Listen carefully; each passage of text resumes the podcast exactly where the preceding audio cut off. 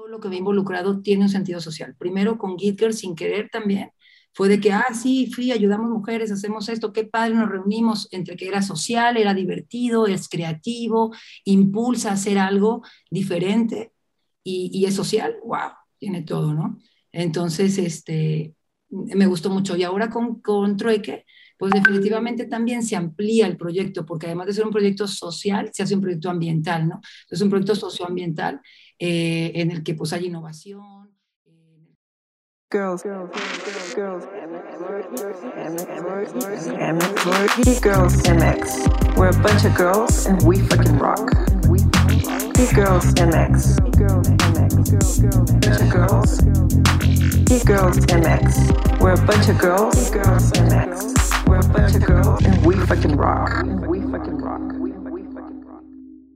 Hola geeks, ¿cómo están? Bienvenidos a un episodio más de Gigi Podcast, un proyecto de Geek Girls MX. Geek Girls MX es una comunidad creada por mujeres que buscan hacer de su pasión un proyecto de vida. Yo soy Yani, hoy está conmigo Marisol de la Peña como co-host y de invitada especial tenemos nada más y nada menos que a Carla Gradilla.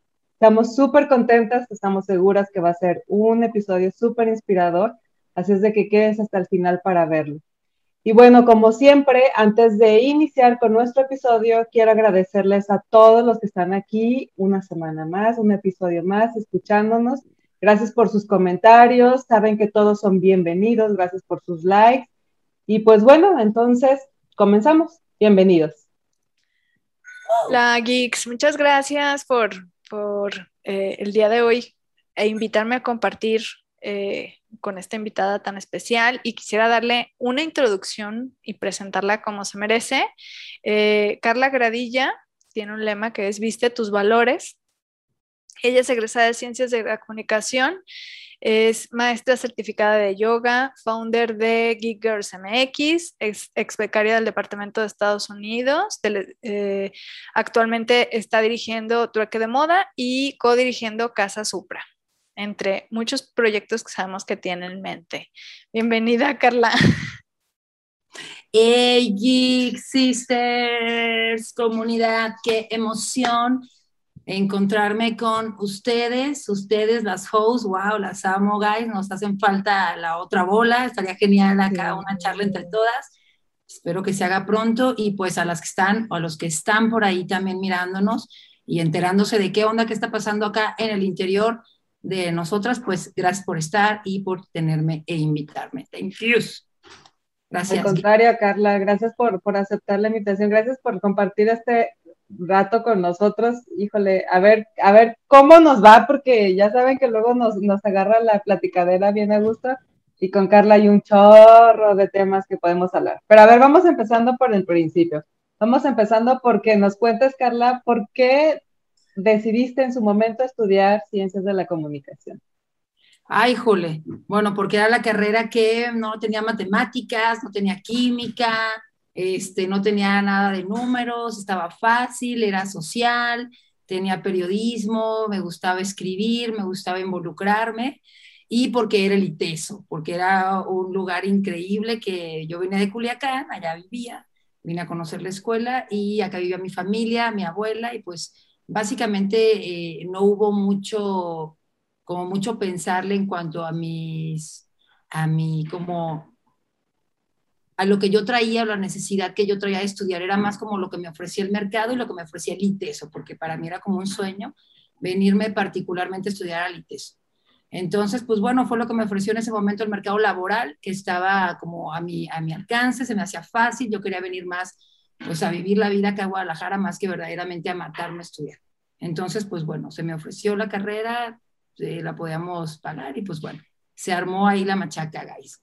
Así me vine ahí, pues me encantó, la verdad, la experiencia del ITESO eh, estuvo muy, muy padre. Oye, Carla, y bueno, seguiste tu camino, pero ¿cómo es que entras también después de, estudiar al, mundo del yoga y dices, voy a, a clavarme hasta volverte maestra certificada de yoga. ¿Cómo llegas a ese mundo?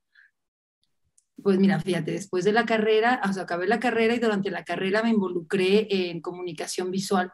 que siempre ha sido algo que me ha interesado, eh, la construcción de mensaje y pues analizar y a partir del análisis social, pues como determinar o encontrar ciertas problemáticas y bueno, ofrecer cositas para pues mejorar el, el ambiente, ¿no?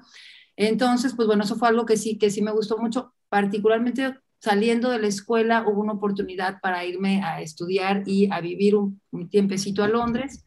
Estando en Londres salió la oportunidad clásica de irnos a viajar a Asia. Y bueno, este, no íbamos a ir a la India, fuimos a Tailandia y en Tailandia ahí vimos un grupo de anglosajones haciendo posturas raras con una persona rara y con los pies arriba de la cabeza y qué está haciendo, qué interesante. Eh, experimentamos un poquito y ya cuando llegué aquí, ya había acabado la carrera y todo, Marisol, ya fue muchísimo después, o sea, eh, mi cuñada, mi hermano se relacionó con, se relacionó con una canadiense y finalmente eh, fue ella la que me involucró con, con, el rollo de la yoga. Me gustó mucho, siempre, la verdad nunca había sido una persona ni religiosa, no me consideraba una persona tampoco espiritual, así de que yo me sentara ya este, como a pensar o, a sentir el ambiente alrededor mío, hasta que pude sentir verdaderamente a sentirme, ¿no? Hasta que pude sentarme en un momento consciente y mirar mi respiración, dije, wow, what the fuck, ando buscando por todos lados cosas y todo está aquí en un punto, aquí, en este momento, eh, para ti, Solo tienes que acceder y practicar por algún tiempo para que no sea tan difícil llegar a ese punto. Entonces, bueno, me encantó y a partir de eso, pues ya, me empecé a involucrar un poquito más, un poquito más. Este, y bueno, por esta relación que tuve con la comunicación visual, conocí a mi pareja y pues bueno, me casé, tuve hijos, conocí a mi cuñada, me a dar clases para, para grandes y para, eh, eh, paralelamente para niños. Y ahorita estoy especializada en yoga para niños preescolares y para abuelitos, guys. Entonces estoy en, las puntas de la vida de las personas. Eh, los jueves doy en un preescolar a primero, segundo y tercero de presco, a todo el preescolar toda la mañana. Y los martes trabajo en un asilo en el que le doy clases a viejitos, ya pues ya esperando verdaderamente pues el momento de eh, convertirse en algo más que carne. En trascender. Oye, qué interesante. Cuéntanos qué, qué, cosas podrías decir que son muy notables entre, y bueno, las dos, ¿no? ¿Qué cosas son muy diferentes y qué cosas podrías decir son iguales en un niño que va empezando su vida y en una persona que ya está casi que listo para, para trascender a otro, a otro plano?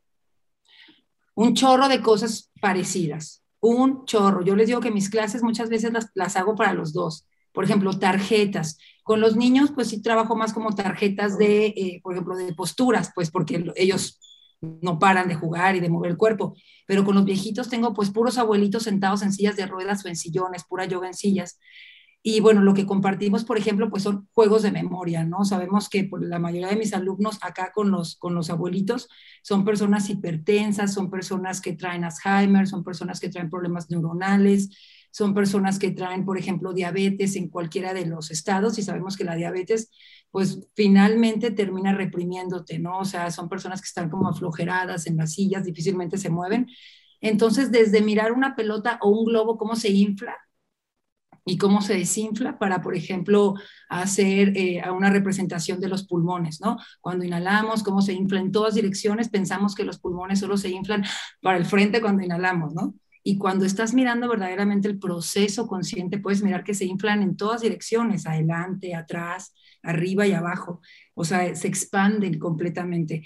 Y cuando miramos la caja torácica también, cómo se expande también y crea espacio para que los pulmones se inflen, pues también los chiquitos se sorprenden y los grandes también, ¿no? Esa es una. Eh, los dos hay que ayudarlos pues hasta hablar, a crear algunas veces sus, ayudarles a armar bien las ideas, a mirar derecha e izquierda, a jugar con coordinación cerebral. Jugamos mano derecha, dice hola, mano izquierda dice adiós, y luego cambiamos, o sea, todo ese tipo de coordinación cerebral, eh, arriba y abajo les encanta y pues son muy parecidos. También, por ejemplo, pues de vez en cuando los chiquitos, pues ahí se tronan un pum, los viejitos también, y es pura risa, o sea, verdaderamente, eh, tienen mucho que ver y, y alguno de mis planes sería en un futuro lograr llevar a niños preescolares a hacer visitas a asilos, eh, porque verdaderamente son una vitamina increíble para los, para los grandes y para los niños, ver a los adultos mayores y no tenerles miedo, ¿no? Porque pasa que vas a un asilo y pues hay personas en todas las condiciones,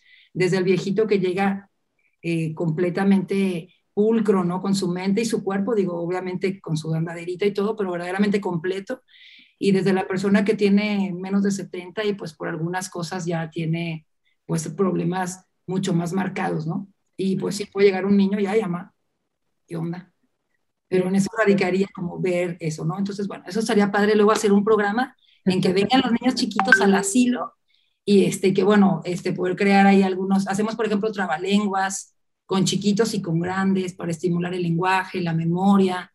Eh, hablamos de los huesos, recordamos órganos internos, cosas así. Me encanta que eres una persona sumamente creativa, creativa, o sea, todo el tiempo eh, uno está platicando contigo y tú ya estás imaginando cómo crear algo y cómo formar algo.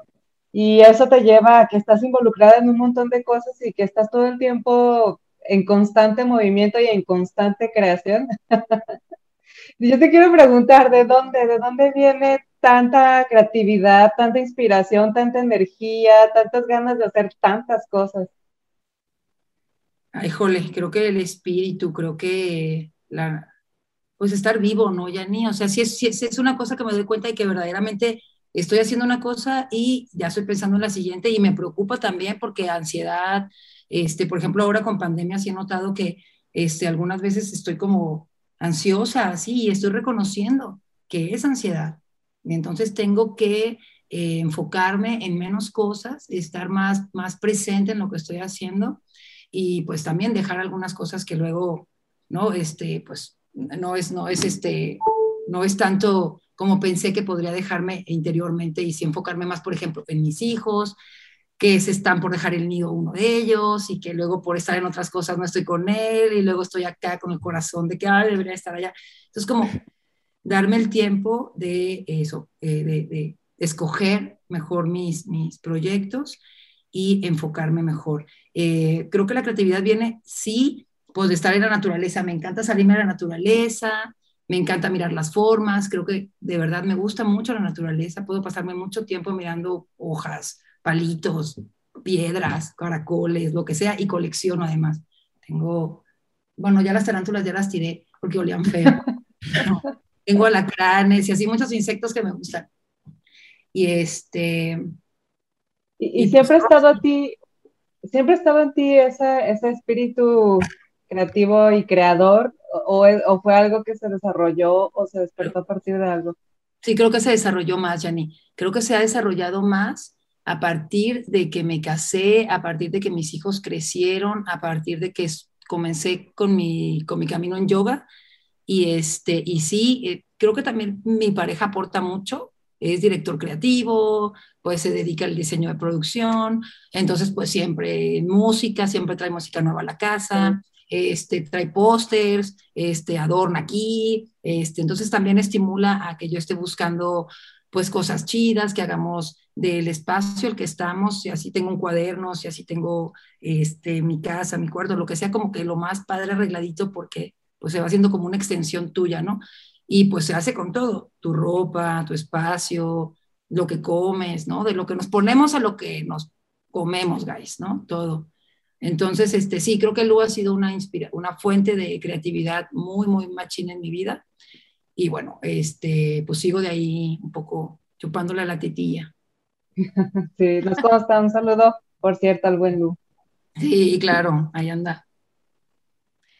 Oye, Carla, y bueno, siempre estos proyectos en los que has estado involucrada eh, tienen un, sentido de comunidad, un sentido social. Siempre ha habido, eh, bueno, inclusive el proyecto en el que estás, en el troque de moda, pero eh, ¿qué es eso que te mueve a ti o, qué te motiva para ir en ese camino? Ayudar. Toda la vida he sentido esa necesidad de ayudar. Toda la vida me he sentido en una posición, eh, en una posición que, me, que me, eh, pues que me hace poder, que me hace eh, estar educada, que me hace tener las condiciones para poder salir y, y, ayudar. No sé, fíjate, me acuerdo, creo que la primera vez que sentí así como un, un llamado muy, muy canijo hacia lo social fue cuando fui a, mi, a mis, eh, que te llevan de, de, este social, de la secundaria. de misiones? Ajá, pues más bien como el servicio social. Y ah, ya. ir al, no me acuerdo si era el, el, bueno, era donde estaban los niños con parálisis cerebral. Entonces me mandaron y recuerdo que sí, fue súper traumático, pero también llegué a mi casa lloré, lloré, lloré, lloré, lloré, recuerdo a mi mamá también, pero a partir de eso, pues no sé, se despertó algo impresionante. Cada vez que veo personas, por ejemplo, que, o, o, adultos mayores o personas que tienen eh, capacidades diferentes, tengo un llamado especial. O sea, pienso que también finalmente, más adelante en mi vida me gustaría especializarme, ¿no? Como en yoga para personas especiales, niños Downs, o sea, como irme especializando mucho más y ser como mucho más precisa en eso. Eh, pero sí, es algo natural, o sea, siempre sentí una necesidad y sin querer, queriendo, también siempre en todo lo que me he involucrado tiene un sentido social. Primero con Gitger, sin querer también, fue de que, ah, sí, fui, ayudamos mujeres, hacemos esto, qué padre, nos reunimos entre que era social, era divertido, es creativo, impulsa a hacer algo diferente y, es social, wow, tiene todo, ¿no? Entonces, este, me gustó mucho. Y ahora con, con Trueque, pues definitivamente también se amplía el proyecto, porque además de ser un proyecto social, se hace un proyecto ambiental, ¿no? Es un proyecto socioambiental eh, en el que pues hay innovación, eh, en el que puedes en el que puedes analizar una problemática, pues creo que principalmente fue, lo que me dio la carrera. Finalmente me dio la habilidad y las herramientas para poder analizar una sociedad, analizar alguna problemática eh, bueno, encontrarla, analizar, encontrarla y luego ya pues también a partir de eso proponer soluciones particulares, divertidas, creativas, que impulsen a la acción, una acción positiva. Entonces, pues bueno, fue a partir de, pues, te digo, es más, más bien eso, o sea, si es un, toda la vida he estado en eso. Eh, nunca he buscado como, más bien que no he buscado, más bien no me ha caído chamba que sea verdaderamente así como chamba por chamba, y, este, y por, por, ganar, o sea, verdaderamente no, ni me ha llamado la atención, solo naturalmente. Siempre, siempre toda tu experiencia laboral ha tenido que ver con, el aspecto social, ¿no? O sea, siempre has estado involucrada en proyectos que, que de alguna u otra manera tienen un enfoque social. Pues sí, sí, pero también, por ejemplo, acá con me caen chambas a veces, Jani, como de copy, eh, como por ejemplo también de producción, he hecho algo de producción en lo que es vestuario, en lo que Ay, te gusta la foto, también eres buena para la foto. luego también me llevan para hacer fotos. En los eventos de trueque estoy haciendo ahorita todo, video, foto, edito, TikToks, este, súper cansado, es porque es planear, es estar ahí, es planchar la ropa, es un chorro, ¿no? Es un chorro. Entonces, este, pues sí, de todo. Pero sí, me involucra mucho, si hago fotos, también me gusta, por ejemplo, foto, este, pues así, de naturaleza y así. Clavadilla en eso. Solo, solo he ido por ahí, sin querer queriendo. Pues ahorita queremos que nos pasarnos de lleno a tu reque de moda, pero antes de eso, este, quería preguntarte, que nos, más bien quería pedirte que nos contaras sobre tu experiencia cuando fuiste expecaria en eh, estado de Estados Unidos. Eh, fue, creo que fue en la temporada en la que estuviste acá en la directiva de, de Kiko. Entonces, que, quería, quiero preguntarte, eh, primero, ¿cómo fue que, que, obtuviste la beca? Y luego, sobre todo, y muy importante, me interesa mucho saber qué cosa que aprendiste ahí sientes que te sigue acompañando hoy en tu vida. Bueno, ese estuvo increíble, guys. Fue un sueño hecho realidad porque verdaderamente nunca nos imaginábamos. Estábamos en un, en un GG Talk, ¿se acuerdan? Ahí en Nevermind. Sí. Y nos había buscado el departamento, nos había buscado la cónsul de cultura de aquí de, de Guadalajara, nos había buscado a través del correo de las Git Girls, y lo manejábamos Vero y yo, para decirnos pues que les gustaría conocernos porque han visto un periódico de un miropa anterior que habíamos tenido. Entonces dijeron, ah, estas morras están haciendo cosas. Bueno, ya nos buscaron, fuimos y vinieron a ese evento. Y bueno, este, me acuerdo que en ese evento se nos acercó Katy, que, es, que era la cónsul, la Katy Guerra, la cónsul de cultura en ese momento aquí, y nos dijo que éramos candidatas para un programa del Departamento de Estado del Gobierno de los Estados Unidos, de los más prestigiosos del Gobierno de Estados Unidos que había tomado Margaret Thatcher en su tiempo, y que se llama International Visitors Leadership Program, o sea, este, o sea, este, es, es el, el, programa para los, para los emprendedores sociales en Estados Unidos. Ingesu, cuando me dijo eso Katy, dije yo, sí, a huevo. Claro que tuve que irme a googlear emprendedor social. Tic, tic. y yo, pero, que somos emprendedores sociales, sí, sí, sí, hay que ver que lo que están haciendo, que tiene mucho impacto y que no sé qué. Bueno, total de que ya checamos qué era eso del emprendimiento social, qué era un emprendedor social. Que wow, eso somos. Finalmente Vero no pudo aplicar porque Vero eh, no, lo, no, lo, propusieron a las dos, pero Vero, eh, como ciudadana americana, creo que no pudo aplicar y es un, es un programa que es solo para extranjeros. Entonces, bueno, finalmente apliqué yo, se llegaron, ya sabes, un chorro de formas. Finalmente me dice Katy, me dice, Carla, pues limpia tu, tu clear your schedule for November. Limpia tu calendario para noviembre porque pues te va a llegar una invitación de la Embajada de Estados Unidos en México porque pues eres, eh, saliste eh, ganador de la, de la beca. Y yo, wow, pues increíble la neta. Porque eso va a ser exactamente seis años, guys. Fue en 2015 y cumplí mis 40 allá en Washington con el grupo de emprendedores que fuimos finalmente pues ya me empezó a llegar la información y tenía que ver con invitar a 14 emprendedores de todo el mundo, iba gente de Armenia, de Burma, de Congo, de República Checa, de Grecia, de mm, Suiza, bueno, de América era yo la única. La cosa es que eh, eh, ya nos llegan los papeles, eh, nos vamos eh, hacemos todo el trámite y pues bueno, increíble porque les digo que me tocó cumplir allá los 40 eh, con este proyecto de Git Girls que verdaderamente pues fue el proyecto con el que el, gobierno de Estados Unidos pues se maravilló.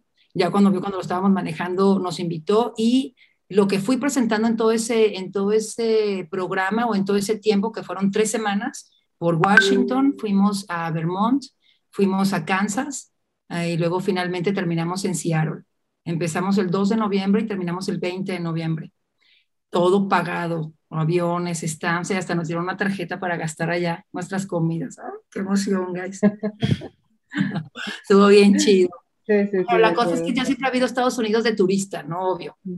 Y pues ahora que ya vas con una visa especial, como invitado cultural, pues a mí me dio una fortaleza de saber que lo que estaba haciendo estaba bien que el proyecto también me dio la certeza de que el proyecto de Kid Girls, eh, ya que regresé me di cuenta, ya ni que no, no estaba bien estructurado. O sea, que había salido de la pasión, que lo habíamos hecho con mucho amor, con mucha pasión, pero que no había estructura. O sea, que eh, luego Vero, ya ven que después se fue a lo de Pons y ya Vero regresó con un poco más de estructura porque era como más de que ah, vamos a hacer esto y esto, esto para llegar acá. Pero yo sí ahí me di cuenta de que era más pasional todo el rollo de Geeks que verdaderamente un proyecto con una visión a futuro y con metas. Ok, ¿cómo le vamos a hacer para llegar a esto? O sea, no sabíamos a dónde íbamos verdaderamente. Para mí ahora como que, ah, sí, estamos haciendo cosas, sí, hay que hacer y nos salen padres, sí, nos salen bien chidas, sí, pero ¿a dónde? No, había, sí, sí, realmente creo que... ¿Ustedes qué piensan? pues yo coincido contigo en que en, que este proyecto ha sido un proyecto hecho con pura pasión y con un chorro de amor, pero al inicio pues empezamos a hacer y hacer y hacer y hacer, y cuando menos nos dimos cuenta ya éramos algo muy grande, ya era algo, ya éramos algo que, que la gente volteaba a ver, que gente importante volteaba a ver, y no teníamos ni idea, ni siquiera teníamos idea que estábamos, que éramos emprendedores, emprendedoras sociales, o sea, ni siquiera nunca fue nuestra intención entrar en esa categoría, sin embargo fue ahí a donde, a donde dentro del concepto que, terminamos aterrizando. Y pues sí, al principio era eso, realmente era la pasión, era el amor, no había como mucha dirección, no, no había, era solo hacer y hacer, hasta que afortunadamente se dieron cuenta, Vero y tú se dieron cuenta y pues a partir de entonces fue, siento que ha sido sigue siendo la misma pasión, sigue siendo el mismo amor, pero sí, ahora sí tenemos como, como una línea más clara. Y pues obviamente nos faltan un chorro de cosas de aprender porque ninguna aquí este, entró al proyecto siendo especialista en nada de lo que está haciendo, o sea, lo hemos estado aprendiendo y todo lo que ha nacido ha sido, ha fluido y ha sido orgánico, o sea, realmente es un proyecto muy orgánico, la dirección nos la ha marcado la misma comunidad y creo que eso es algo que lo hace especial y único. Pero creo que también es la prueba de que las mujeres con un poco de inspiración y de apoyo, o sea, uno, que las mujeres podemos ser esta gran comunidad de apoyo y que con un poco de inspiración, pues podemos hacer grandes cosas, ¿no? Porque Geeks, pues además de que es uno de los primeros proyectos de comunidad de mujeres en, Guadalajara y, y, tal vez en varios estados del país, este, pues de ahí han salido otros proyectos de mujeres, de comunidades, han salido empresas, han salido, digo, a mí ya lo hemos escuchado en episodios anteriores, vayan a los primeros episodios, de muchas eh, chicas que cuentan su historia, que encontraron su inspiración en un meetup o en una GG Talk o en un o recibieron el apoyo justo en, en un Make Something Awesome y de ahí eh, pues se convirtieron en lo que son ahora, ¿no? Este, líderes eh, empresariales, son mujeres que inspiran a otras mujeres, eh, sus convicciones cambiaron y toman otro rumbo profesional. Entonces creo que es la prueba que con un poco de, de pasión e inspiración las mujeres podemos hacer, construir sobre eso un montón de cosas muy buenas, ¿no? Y el poder de, el poder del diálogo. Y ahora, y, más claros, wow, ¿no? Y, más allá de romantizar esto, realmente lo importante, lo que para mí es muy importante, es que no es solo que podemos ser las mujeres empresarias y exitosas, no, que podemos ser las mujeres que queremos ser, las mujeres que elegimos ser. Y, y creo que e, eso, eso es la magia, pues es la magia que ocurre aquí dentro de la comunidad. Y, apostarle a, construir, creo que lo que estamos trabajando ahorita es justo apostarle a construir las condiciones mejores para en el sistema, ¿no? Ahora sí que hackeemos el sistema y vayamos construyendo a lo que a nuestras necesidades, ¿no? A, nuestra realidad, como lo que decimos, pues no dejamos de ser mamás, no dejamos de ser eh, de tener pareja, no dejamos de ser hijas, no dejamos de ser profesionistas, o sea, no dejamos de ser mujeres y tener necesidades específicas. Entonces creo que el sistema debe de empezar a moldearse este, de esta forma, ¿no? Seguimos trabajando con un sistema de más de 100 años que está diseñado para hombres, no es y, y, todo, todo, todo está diseñado hacia los hombres, ¿no? Entonces vayamos cambiando desde adentro eso, ¿no? No sé si les pasa que luego también ya estamos haciendo, estamos haciendo cosas y luego como que el síndrome del impostor, ¿no? De que, ay, no, claro que no, ni quién, ni al caso, obvio que no, o sea, ¿qué te crees? Este, entonces también es, es ese rollo de irnos empoderando y sí, irnos la creyendo de que no, sí, de ahí a lo mejor dos, tres inspiraron y sí, eh, este, pues con lo que hemos hecho y con lo que hemos logrado, pues seguramente hemos tocado dos que tres corazoncitos, que bueno, ya buen karma, buen karma, literal. Pues sí, no, y, yo creo que un buen método para contrarrestar el síndrome del impostor es ir a un meetup. sí. La verdad, este, ese evento es mágico, creo. Sí, ay, urge uno en vivo. Sí, ahí viene. Sí. Viene el. Estén atentos a nuestros. Ya viene Make Something Awesome. Estén atentos, ya estábamos platicando. Ahorita todavía digital por el tema de pandemia, pero pero ya platicaremos más de eso, sigamos. Bueno, bueno, okay, okay. Sí, no, no se nos acaba aquí la charla. Pues sí, hablando a lo mejor de los proyectos que han salido a partir de Git Girls, obviamente Trueque de Moda, que es el evento que ahorita estoy, o el emprendimiento que ahorita traigo más, digo, no me gusta casarme con uno porque estoy pensando en Trueque, pero ya traigo el cannabis compendium adelante, ¿no? Y también es, es una industria y es un tema que me apasiona, me gusta y lo quiero desarrollar en mi vida como visionaria, guys. O sea, pienso que también tengo como esa habilidad de poder mirar un poquito adelante y poder ver cómo qué, cómo hacia dónde, se me da fácil, no sé. Este, y pues bueno, eh, estando ahí en Geeks, eh, en una party, en una, de hecho fue un GG Talks que vino una chava, sé si se acuerden de Paulina Guerrero, de, estaba, ella es una diseñadora de modas, hicimos un GG Talks en Darjeeling. Bien bonito el lugar, Yanni, ¿te acuerdas? No sé si fuiste Marisol. Estuvo muy bonito, fue en, un, en el Tilla, creo que se llama Darjeeling. Sí, ah, Darjeeling, sí, sí, ¿Te acuerdas, Yanni? Sí, sí, claro, sí. Ah, pues ahí fue el primer intercambio que hicimos, se me ocurrió porque pues llevaban ropa bien chida, y luego de que no, pues no, pues y qué onda, hay que intercambiarla, sí, sí, y bueno, luego ya mirando como este, cositas que tenían que ver con lo social, con lo, con lo ambiental, como que, ah, y si conectamos esto, y bueno, a partir de eso empezó a salir. Pero Trueque de Moda comienza principalmente en el seno de Geek Girls y comienza con esa, primero, eh, con esa, con esas ganas de hacerlo divertido, primero, de hacer de salir, era un evento de moda y nuestra idea era hacer algo extra a la charla, como siempre pensando adelante, ¿no ves? Ok, va a ser la charla, pero luego qué? Ah, pues qué tal que intercambiamos prendas, uh, pues súper. Entonces, bueno, pues sale este evento muy informal y bueno, de ahí se prende el foco y pues bueno, es este, se empiezan a desarrollar los, los, eh, los trueques de moda con todo el apoyo de la comitiva de las geeks. Armamos unos cinco trueques de moda, yo creo, guys si no es que más, ¿se acuerdan que tuvimos en Creo casa? Más. 300 y feria personas, sí, fueron como unos 7, 8. fueron como unos 7, 8. La edición Las citas eternas de, de, de, gente entregando sus prendas y luego la gente que quería intercambiar y, y, sube y baja y sube y baja y lleva y trae. No, no, no, no, lo quiero, pero, pero súper divertido, la verdad, es que cómo nos, cómo, está padrísimo que siempre nos hemos divertido en todo, en todo lo que hacemos. ¿En serio? Sí. Déjame verla. A ver, a ver, a ver. Es camisetita simple. como una blusita, como blusita de esta, como con un lancito. Ya no has venido a trueque. Ay, ya lo tengo en mi agenda.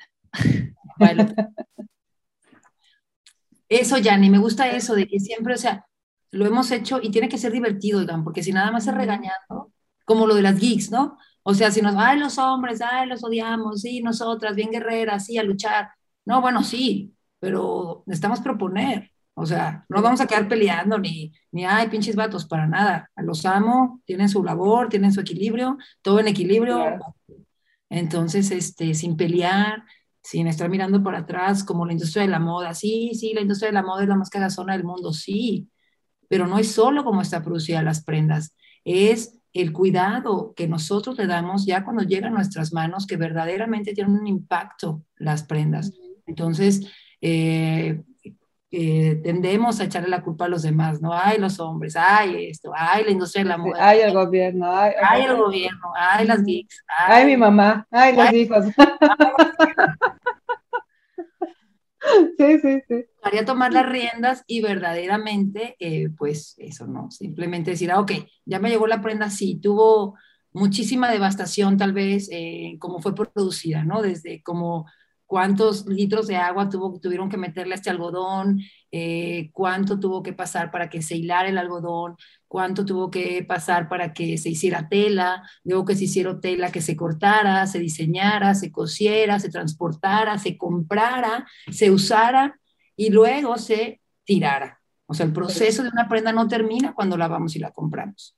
El proceso de la prenda va a la mitad de su vida el, verdadero impacto socioambiental de una prenda, eh, más bien ambiental de una prenda, es eh, ya en nuestro cuidado, chicas. Entonces, es impresionante que sí hay muchas cuentas o mucha de la, de, del reclamo va contra la industria de la moda, pero también tendríamos que recordar pues los beneficios de la industria de la moda y cuáles podrían ser entonces, pues que tenemos acceso a un chorro de diseños, de textiles, de tendencias, de tallas, este, de formas. Entonces también, ah, y, obviamente pues genera una economía increíble, ¿no? La industria de la moda pues es la segunda más contaminante, pero también mueve trillones de, de, dólares y de dinero, ¿no?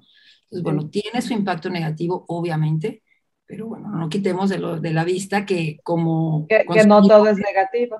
Ajá, totalmente, mujer, pues si no, si no hubiera moda, pues a lo mejor no, no tendríamos tanta variedad ni de tallas, ni de, ni de modos, ni de telas, ni de nada, ¿no?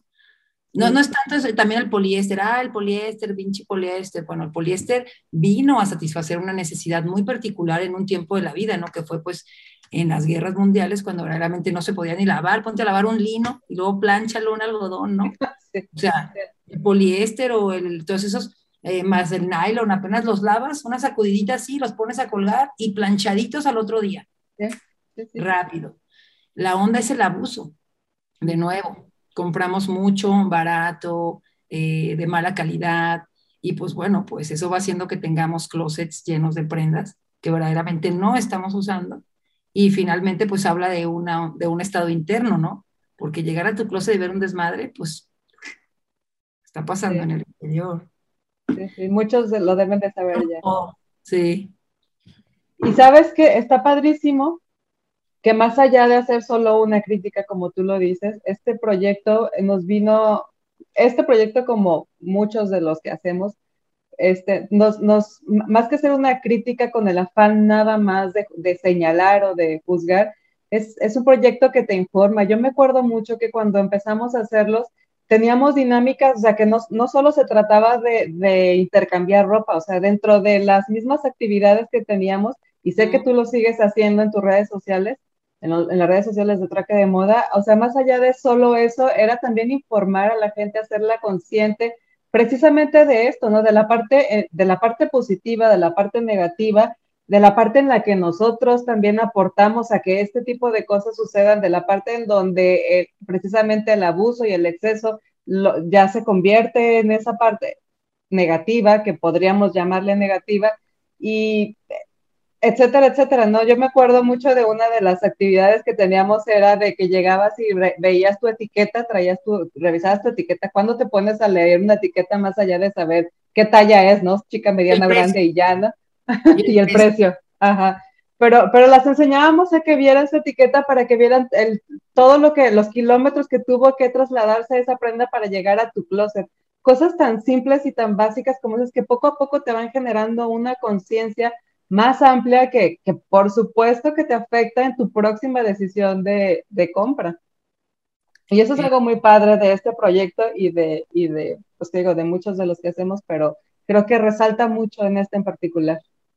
Marisol se dirigió ahí una en varios de los eventos, ¿no? Marisol te tocó ver cómo Dicen, a mí me tocó que alguna persona me dijera que nunca iba a ser lo mismo ya cuando veía las, las etiquetas, de ver que venía de Vietnam, de Cambodia, ¿no? Acá de, obviamente, Bangladesh y con todo el rollo de la Plaza Rana y todo lo que se generó con Fashion Revolution. A ti que está padre eso, ¿no, Marisol? Que iban niños y así. Sí, la verdad sí, y, y es ser como más consciente como consumidor, ¿no? Y a veces no es como... Eh, irte al extremo. Si tú te vas como, digo, ahora la verdad es que yo lo he estado haciendo en mi familia, lo hemos estado haciendo cuando vamos a comprar, que tenemos que comprar algún pantalón o cualquier cosa, este, fijarnos en la etiqueta de dónde fue fabricado. Y muchas veces, inclusive como tiendas grandes, departamentales y eso, tienen producciones especiales locales para ellos. Entonces, pues ahí ya estás este, disminuyendo tu huella de carbono en el consumo de esa prenda, mucho menos que comprar en una, en una cadena grande que trae, como dices, la ropa de, de Camboya, de Indonesia, de, de India, China, ¿no? Y, este, y es eso, tomar conciencia como consumidores a la, a la hora de, de, ir y buscar ropa, ¿no? Ya no solamente fijarte si hay de tu talla o te gusta, sino que leer un poquito más la etiqueta y no te cuesta, la verdad no cuesta nada de trabajo. Es simplemente como ser más informados. Y cuando ahora ya tenemos el hábito de ir al súper y leer a ver qué contiene el producto, que ahora nos ponen los sellotes ahí, este, que, sirven, que la verdad se ven feos, pero... no, sí te detiene. Sí, yo descubrí muchos productos que decían light, que no eran light, eran reducidos en azúcar nada más, ¿no? Y era así como, ¿por qué ponías light, no? Y es como, y así azúcar, exceso de azúcares. Entonces, es como, pues ya te tienes un poquito o te cuestionas un poco a la hora de hacer la compra, ¿no? O, por lo menos digo, a lo mejor no dejas de comprarte, en este caso, la galleta, pero pues ya eres más consciente de que estás consumiendo carbohidratos y azúcar, ¿no? No te quieres, no te engañas. Igual con las prendas, digo, puedes ir y comprar en una tienda, no necesariamente este, digo, participar en trueque, eso también ayuda muchísimo, pero pues a la hora de consumir, pues no importa dónde consumas, hay que informarse, ¿no? Ser un consumidor consciente. Por ahí, por ahí, por ahí iría más el rollo del trueque de moda, ¿sabes? O sea, sí empezar con la ropa, pero desde lo que nos ponemos a lo que nos comemos, porque verdaderamente está de moda poner más conciencia en todos los, hábitos de consumo, o sea, desde, desde que vas al súper y, ya miras, ¿no? Como dicen, si tiene más de tres ingredientes, no lo compres y si no lo puedes pronunciar, olvídate. Porque si vas a comprar miel de abeja, debería decir 100% miel de abeja. O miel de abeja y algo. O sea, dos, tres máximo. Si ya tiene más de cuatro o cinco, no lo compres porque entre más, y si no lo puedes pronunciar, pues peor. Lo mismo pasa con los detergentes que tienen sulfatos, que tienen fosfatos, que van y dañan el medio ambiente. Lo mismo tienen los suavizantes. Los shampoos. Los shampoos para tu cabello, la pasta de dientes. Verdaderamente habla de un consumo responsable. Yo ahorita me enfoco particularmente con la ropa porque como saben me gusta, por ahí ha estado chido, pero me gustaría tocar mucho más, pero es muy amplio. Pero sí, Marisol, fíjate, yo el otro día también en el súper un cereal no apto para niños, y era así como de que con carita de niños y todo fuera, no apto para niños, o sea, what the hell? ¿Cómo es posible, no? Y fíjate, en la ropa, por ejemplo, si vamos y miramos precio y talla, podemos mirar consistencia de la tela. Cuando la tela es 100% un solo material, mejor. 100% poliéster, 100% algodón, 100% lo que sea, nylon, whatever. ¿Por qué? Porque es más fácil que esa prenda, cuando ya tú la deseches, se pueda o reciclar o se pueda reutilizar para alguna otra cosa. Eh, ya cuando las prendas están mezcladas, pues no se van a poder separar. También no existen los, los métodos en México todavía para ese tipo de, para esa tecnología. Pero bueno, es más fácil eh, poder separar así. Podemos mirar la consistencia de las telas, podemos mirar la talla, el precio, podemos ver eh, dónde, dónde está hecha y también importante lo que hablábamos ahora, las instrucciones de lavado dice, hay que mirarlas, ¿no? no a veces dice lavar en seco. Puedes lavar en tu casa cuando son fibras eh, como naturales, eh, a sabiendas que se puede eh, reducir un poco el textil. Estoy haciendo un contenido sobre eso. Hoy subí uno particular sobre, sobre cómo lavar prendas que dice lavar en seco o no lavar en casa y que viene, ya ves que vienen los iconitos en las prendas y que viene lavar y viene tachado. Cuando viene todo tachado y que no dice only lavar solo en eso, pues bueno, y ahí algunas pruebas como para que puedas ver si puedes lavar tu prenda en casa. Y entonces, pues evitar llevarlo a, la lavandería, porque bueno, pues pasar una prenda por la lavandería es un lavado en seco, la prenda no puede utilizar agua, pues olvídate, le tienen que meter un chorro de químicos y también son devastadores para el medio ambiente. Entonces, lo menos que puedas llevar a la lavandería, ¿no? Pero bueno, comprar menos, comprar mejor de marcas locales, ver la marca, a veces nomás viene la marca, pero tú si tienes verdadero interés, pues puedes ir a tu computadora o a tu cel y checar la marca y ahí ver qué prácticas tiene, ¿no? Digo, ahorita el rollo está muy enfocado en la, en la trazabilidad de las marcas, y, pero es súper difícil porque pues marcas grandes, pues qué tanto puedes ir eh, pues checando su camino, ¿no? De las prendas, o sea, se pierde en algún momento la información y pues bueno, te quedas. Y como dices, Yanni, también no es estar peleados. Yo sí tengo que ir a comprar algunas prendas porque las voy y las pienso, o sea, tengo que ir a comprar básicos, pero ir a hacer compras pensadas es pues de lo mejor que puedes hacer porque no es de que vas y, ay, qué padre chaqueta y este en oferta. Uh, la típica. Entonces voy por una camiseta negra y unos jeans y vas con esa idea y te compras lo mejor que puedes, ves de dónde está hecha la tela, aunque te cueste más caro, ni modo. Levi's tiene una, tiene una filosofía y tiene unas prácticas súper, súper chidas. Claro, te cuestan 1.600 los pantalones. No, pero te duran, te duran una vida. Pero prefieres, Marisol, la verdad, que comprarte unos Zara que se te van a romper el trasero a los tres meses. Y que, la verdad, ajá. Entonces, pues sí, también no estás peleado ni con las marcas buenas ni nada, ¿no? O sea, calidad, calidad sobre cantidad. Solo hacer eso, compras más planeadas y más conscientes. Totalmente, mujer, totalmente. En ropa y en todo, ¿no? Igual la, comida. Así de en la comida y en, todo. En todo, mujer. Lo que leemos, lo que vemos en la internet. Oh, shit. Eres lo que consumes. Sí. Somos lo que Oye, oye qué, sí, qué interesante pregunta. Cuéntanos de qué te nutres, Carla. ¿Qué consumes tú? Te tengo aquí una rica Brusky. Este, miren, también tengo un par de años, después de pandemia, me buscó un grupo de budistas. Me involucré con ellos un tiempo, como un añito, eh, bastante en educación. Se llama Green Stretch, Green Stretch Pen. Es una asociación que viene de Arizona, de Sedona, Arizona. De hecho, viajé con ellos, me invitaron en mayo, eh, de hace, en cuanto empezó pandemia. Ves que mi pandemia fue en marzo, ¿no? Como en mayo me fui con ellos, me fui una semana, fui a conocer allá todo. Padrísimo. Yo estaba buscando obviamente también gente que se les pueda unir como voluntario desde aquí de México para pues obviamente, eh, pues expandir la palabra de, de, Geshe Michael Roach, que es nuestro, o es el maestro budista, es el primer budista anglosajón que, bueno, que se hace maestro, ya sabes, en, un, en una categoría muy sofisticada allá en Tíbet. Bueno, la cosa es que él viene aquí a, Estados Unidos y empieza a traer gente a México, viene algún, algún americano y empieza a recluir gente, me invitan a mí porque trabajo en yoga con niños y este programa particular querían hacer eso. Entonces, bueno, la cosa es que me involucro con ellos y yo ya tenía ganas de no comer carne, pero me daba Sí, me acuerdo. Sí, me acuerdo que tenías eso en mente ya hace tiempo. Pero medio me costó mucho, Yani, pero ya tengo desde mayo de esa vez, un poco más de dos años, eventualmente he hecho un taquito. Cuando mi mamá viene y trae así algo de que, mira, hice esto, ah, bueno, sí, Intento no y bueno, sí, he bajado como una talla, creo. Pero eh, nada de carne, o sea, nada de carne roja o nada de carne, solo mm, pescado. Mira, no como pollo, no como carne de cerdo ni carne de res.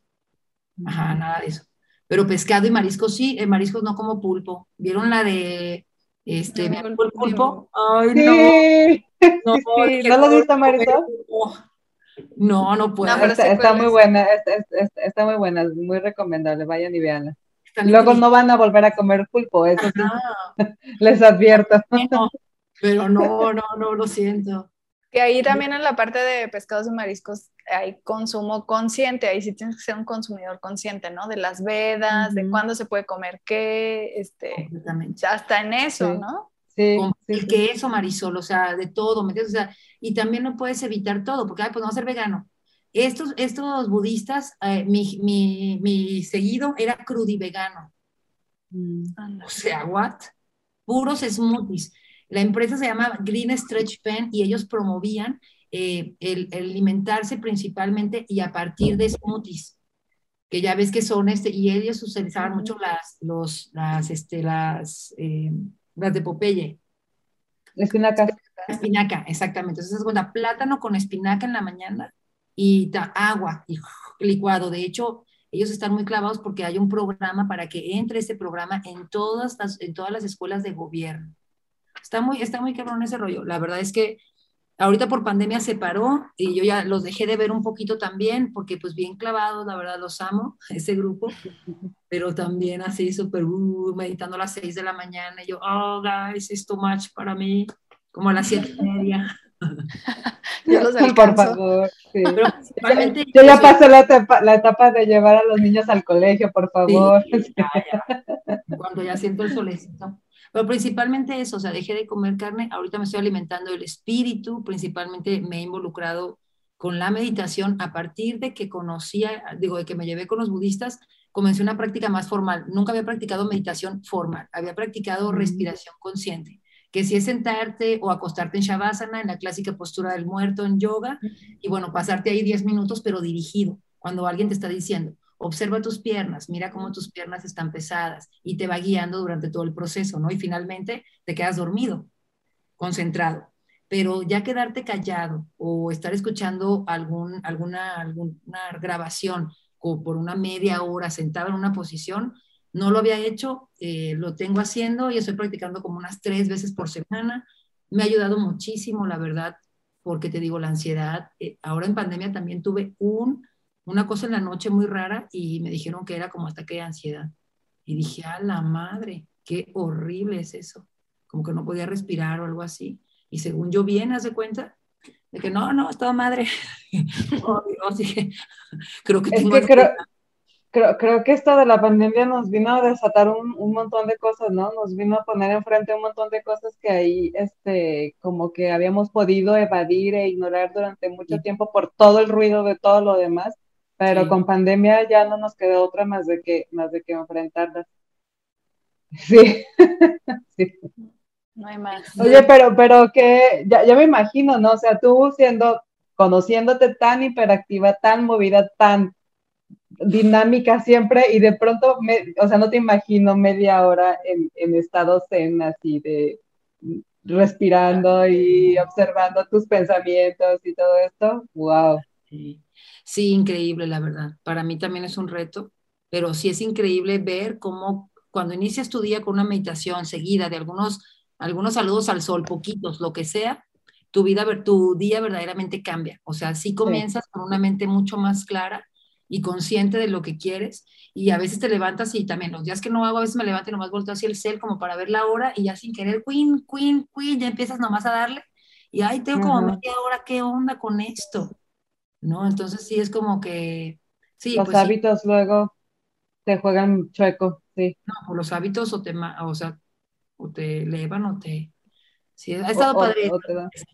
con la, con la meditación. La verdad me extraña mucho que no hemos hecho eso con Geeks, guys, porque verdaderamente es una parte creo que de mí que no conocieron ustedes. Alguna vez creo que hicimos algo muy, muy sutil, pero me encantaría más adelante que se permita, pues que, que me den chance de dirigirles una, una sesión, estaría uh, fenomenal. Estaría padrísimo, estaría padrísimo, porque sí, no es algo que, haya, que hagamos así como dentro de la comunidad, pero yo creo que de manera independiente sí estamos todas de alguna manera involucradas, porque, o sea, sé que Vero hace meditación, yo hago yoga y hago meditación, y, y Vero Rock creo que también, o sea, de alguna manera creo que sí, cada una de nosotros medio, pues es que te digo, o sea, llega un punto en que dices, bueno, no puedo hacer de lado la parte consciente, la parte espiritual o como quieras llamarle, hay un punto en donde ya no la puedes hacer de lado y de alguna manera tienes que dedicar y enfocar un momento de tu día a, a, a desarrollar eso, porque es, es importante, porque si no luego vienen los ataques de ansiedad, las enfermedades, empiezas a somatizar todas esas cosas a las que no le das salida, a las que no les das canal y, y, pues la meditación, el ejercicio y el mindfulness es algo que te ayuda precisamente para todo eso. Completamente, completamente, súper necesario, un antídoto para el estrés, ¿no? Eh, para la época actual.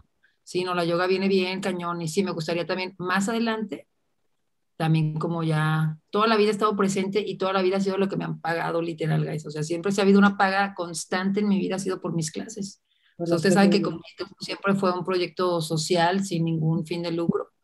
Y ahora con Trueque, pues sí, ya se ha hecho más con fin de lucro, pero verdaderamente también no es como que, obviamente, no, o sea, negocio. O sea, se sostiene ya el proyecto, eh, eh, pero sí, no es algo que digas, uff, obviamente, ¿no? Oye, eh, y, estado ahí.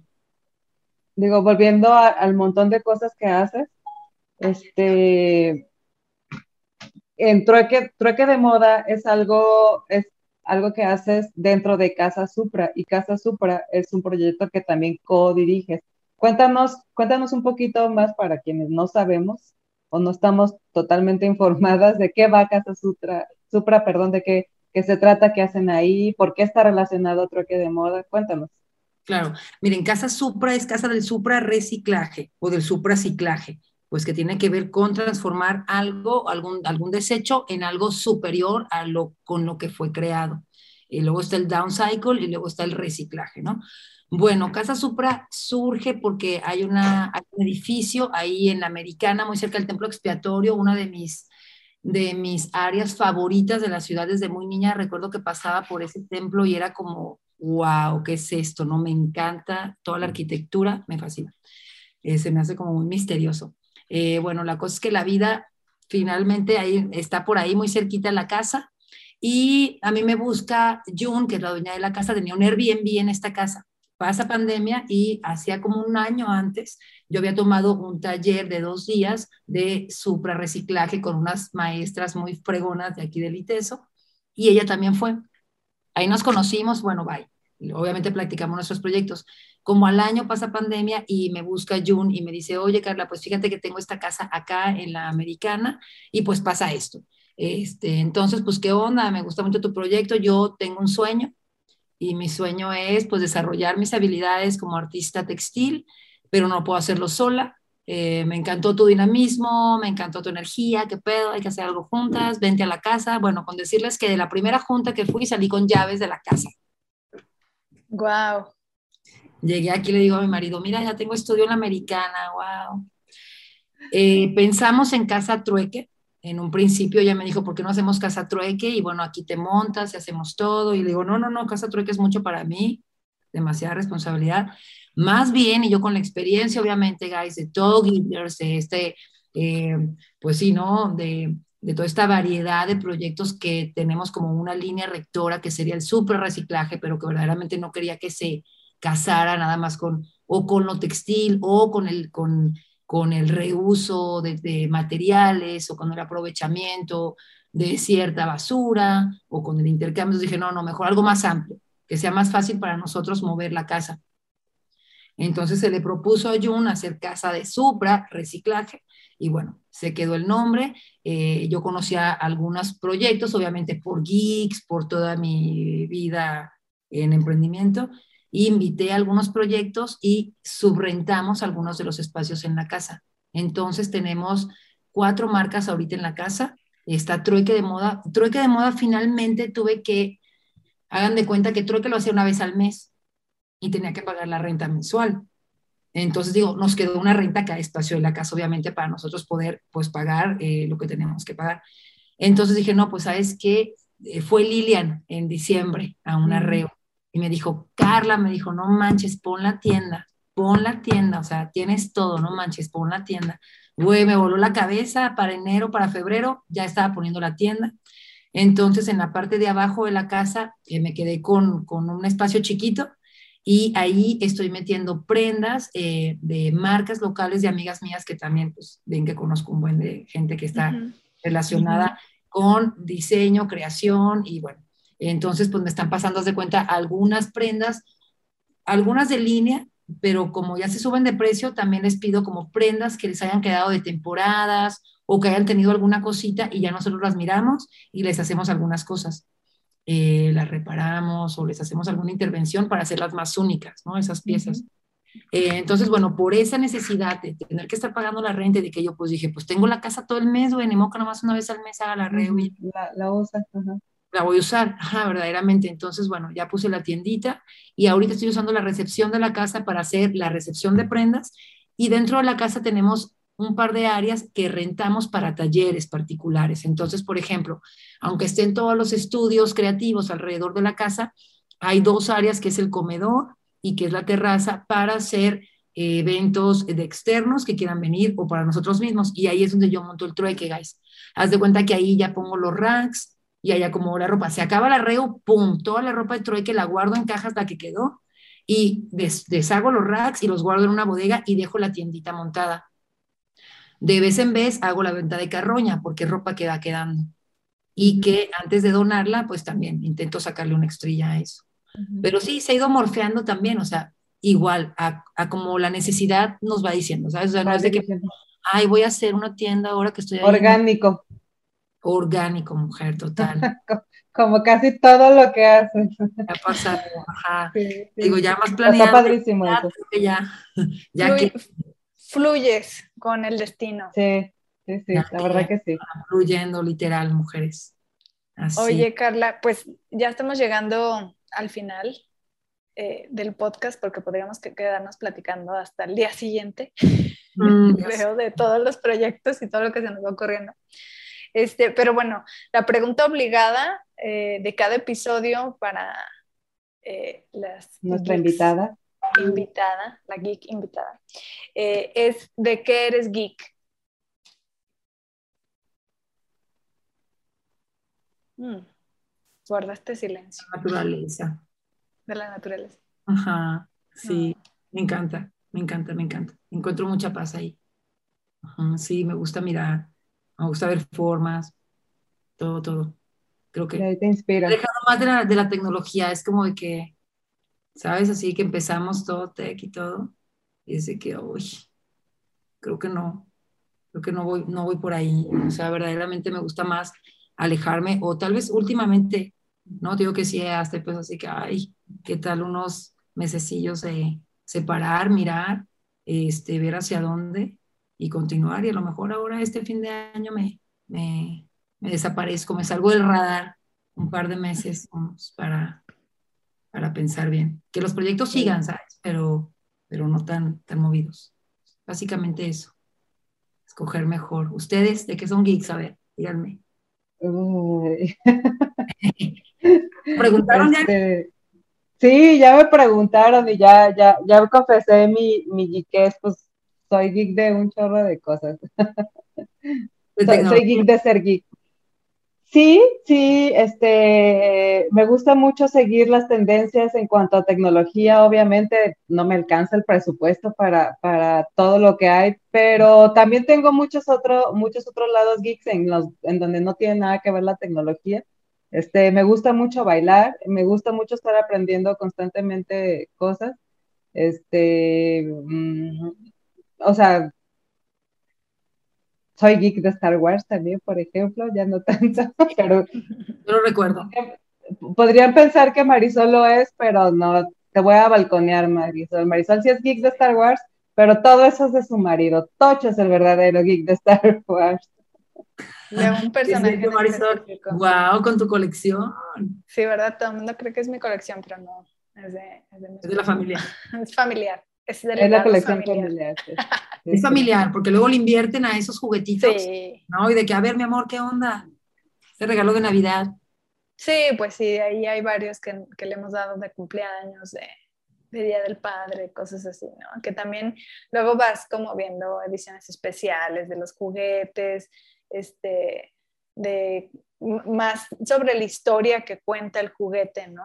Y qué significó en el, momento en el que salió, este, todo lo que cambió para, para la cultura de ese momento, ¿no? Creo que, que está, está padre. A mí, a mí me gusta mucho saber cómo la historia también detrás de las cosas. También a lo mejor un poco por, por lo que estoy involucrada en el tema de, del arte y que también hacemos a luz y me toca a mí investigar luego sobre la historia de las obras y de los cuadros y eso.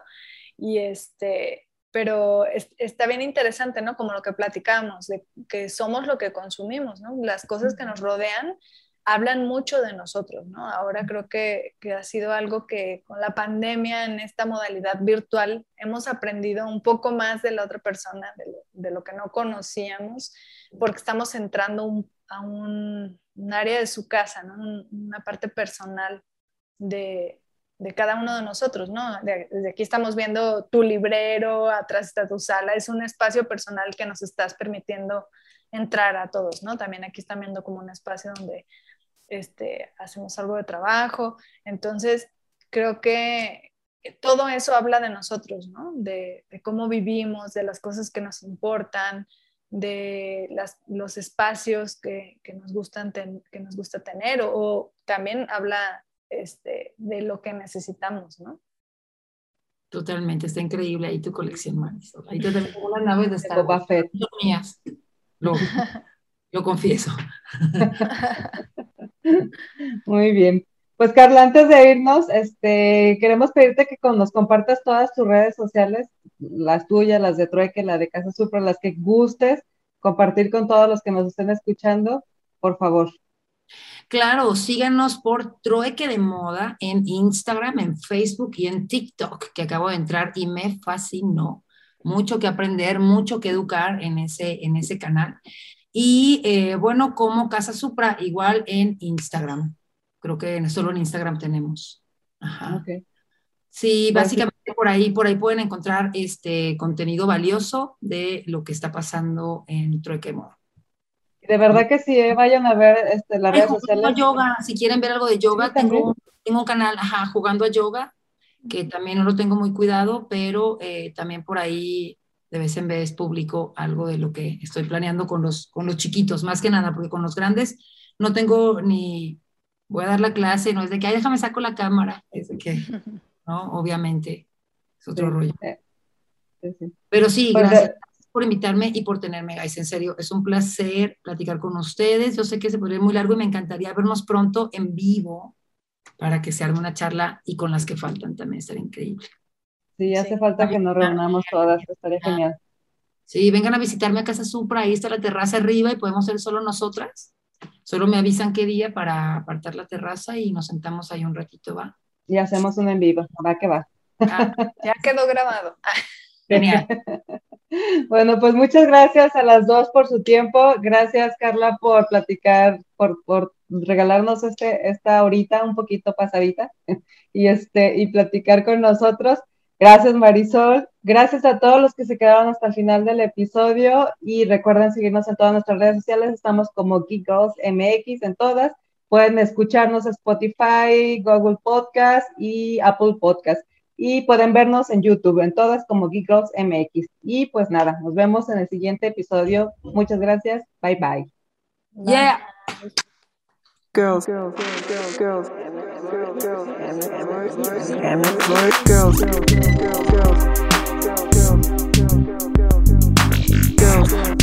girls, bunch of girls,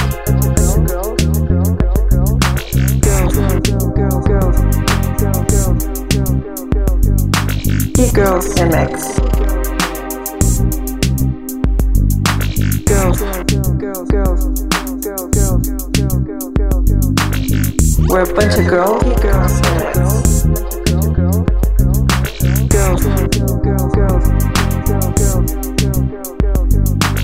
Girls MX. We're a bunch of girls. Girls MX. We're a bunch of girls. And we fucking rock.